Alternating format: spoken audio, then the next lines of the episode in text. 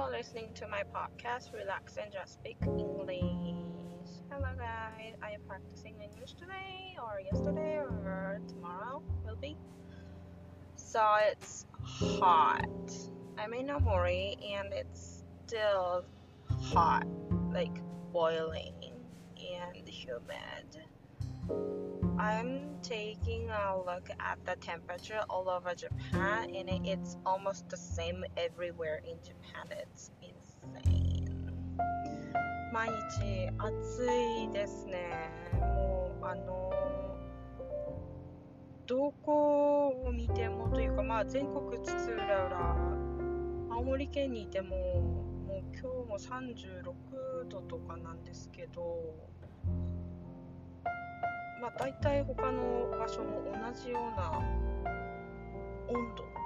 で室内から外に出るともうあのむわっとしてて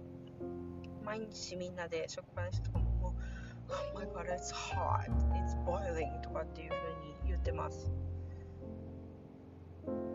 極力私は、まあ、家室内家とかから、まあ、会社行って会社から、まあ、出たくないので 出ないことにしてるんですけど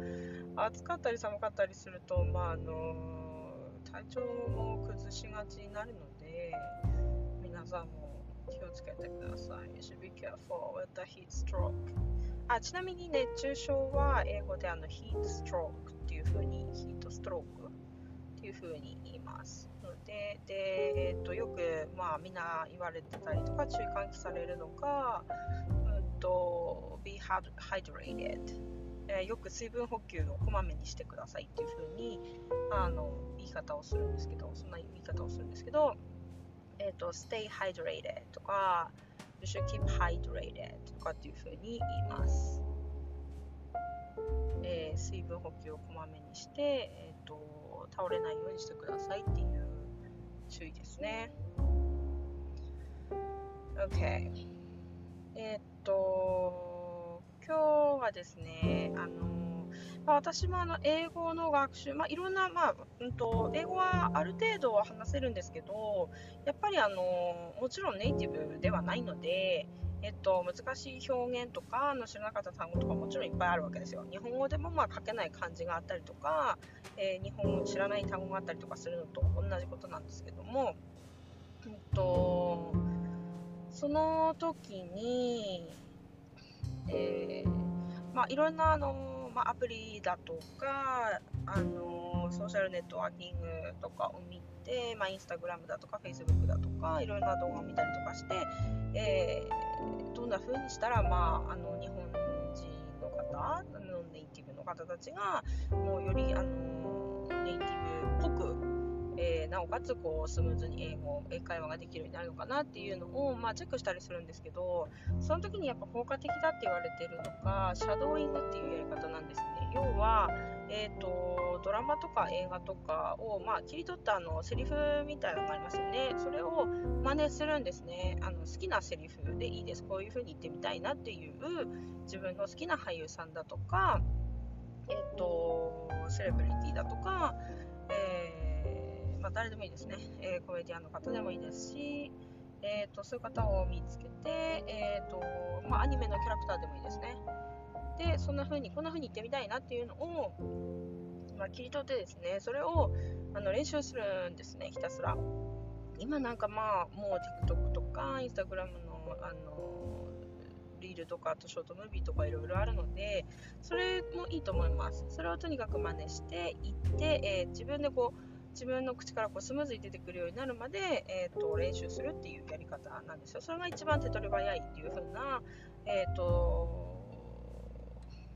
動画っていうのかな？を見ました。でそれは私も同じだったなと思ったのでもう一回こう、えーと、改めて、えー、紹介というかもうお話できればな、えっと、ひたすら私もですねえー、私が本当に最初に勉強しだして練習してた時って今みたいに SNS とかもなかったしあの TikTok ももちろん Instagram もなかったのでこんな便利な、うんと、ツールがある時だったらもっと練習できたかなとは思うんですけどもそれでもやっぱりあのうんドラマ見たりとか映画見たりとかってその一部をひたすら練習する。あとはまあラジオ聞いたりとかでしたね。私の時は。あとはあとそうあの音楽をあの聞くのもいいと思います。あの音楽をとねあのフレーズをあの好きなフレーズでいいので何回もこうリピートするんですよ。それをあの上手に言えるようになるまでリピートします。それを繰り返しやってました。うん。で歌とかまあなんかセリフとかっていうのが一番いいでしょうね。あの言いやすいと思うので。で、それがあの言い慣れてくるとやっぱり身についてくるんですよね、うん、そういう練習の仕方が一番いいかな早いというか。ので、うん、それをおすすめしたいです。ぜひぜひやってみてください。本当に騙されたと思ってやってみてください。あの最初はやっぱり言いにくいし何て言ってるか何て言ってるか分かんなければ、まあ、スピードをゆっくりにしてもらってあの練習をする。で聞き取って練習をするっていう形をおすすめします。えっ、と自分一人であの練習してるのでもしあのどういう風に聞こえてるかなっていうのを知りたい人は、えっ、とスマホの、まあ、あの録音機能レコード機能を使って自分の声をこう録音とかしてみたりして聞いてみるとあの人にはこういう風に聞こえてるんだなって、まあ、誰かあの聞き取れる人とかネイティブのお友達とかに行ってみて通じるか通じないかっていうのを見るのもいいんですけど自分がどういう風に話せてるかなっていうのも客観的にあの聞く機会があるのもなかなかあの新しくていいと思います。なかなか新鮮ですよ。自分の声自分が英語を話してるのを、えーと、音源なんかをデバイスを通して聞くっていうのはねなかなかないことだと思うのであの面白いかなと思いますね、うん、それもあの一つの方法です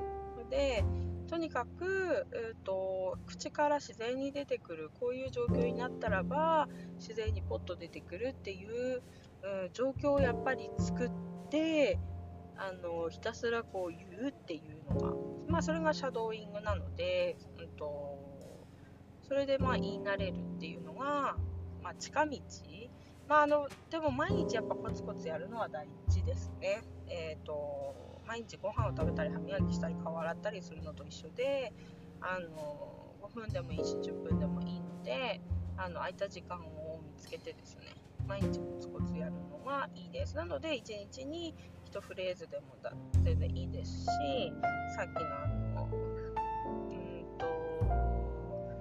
Please keep hydrated とか、えー、Be careful careful for the heat stroke とかね、heat stroke とか練習してもいいですし、要は言い慣れて覚えるっていう、そのプロセスをもう、えっ、ー、と、繰り返す。で、もう毎日の習慣にしてしまう。うん、そうしないとやっぱり、あの正直今日やってまた来週やってとかだと毎日見てるのとはやっぱり違うのでね、コツコツ数分でもいいので本当に触れて、うん、見てもらえるといいですかね。私はもう仕事っていうか職場で必要なのでどうしてもやっぱりあの理解して相手に伝えてっていう作業が必要になるので変な話もわからないとかはやっぱり言ってられない状況なんですよね。なので、あのそういう私はまああの自分におそらく甘いので あのそういう状況に身を置くっていうのもまあ一つの方法ですね。なので、えーと、ワワーキングホリデーワーホリに行ったのもその一つですし、そういう状況を自分でもう作ってそこにあの身を置いてしまわない限り、自分は上達しないなと思ったのでそういう状況を作る。もうこの何時から何時までとかこの時間帯とか、まあ、この期間はもう英語しか話しちゃダメとかっていう自分にこう言い聞かせるというか自分に縛りを作るというかそういう時間もあのあってもいいかなとも思いますね、まあ、気分転換にもなるかと思いますね。OK まあ、ほぼほぼ日本語だったんですけど、えっと、シャドーイングまあ、あのその方法をちょっと取り入れてほしいなと思います。やっぱりこうあのどうやったら早くうーん話せるようになりますかっていう質問をやっぱり日本語でも英語でもいただいたりするので、うん、ちょっと試してみてくださいっていうお話でした。Okay, that's all for today. Um, next time, I hopefully I can give you guys a more English version of it. Uh, bye.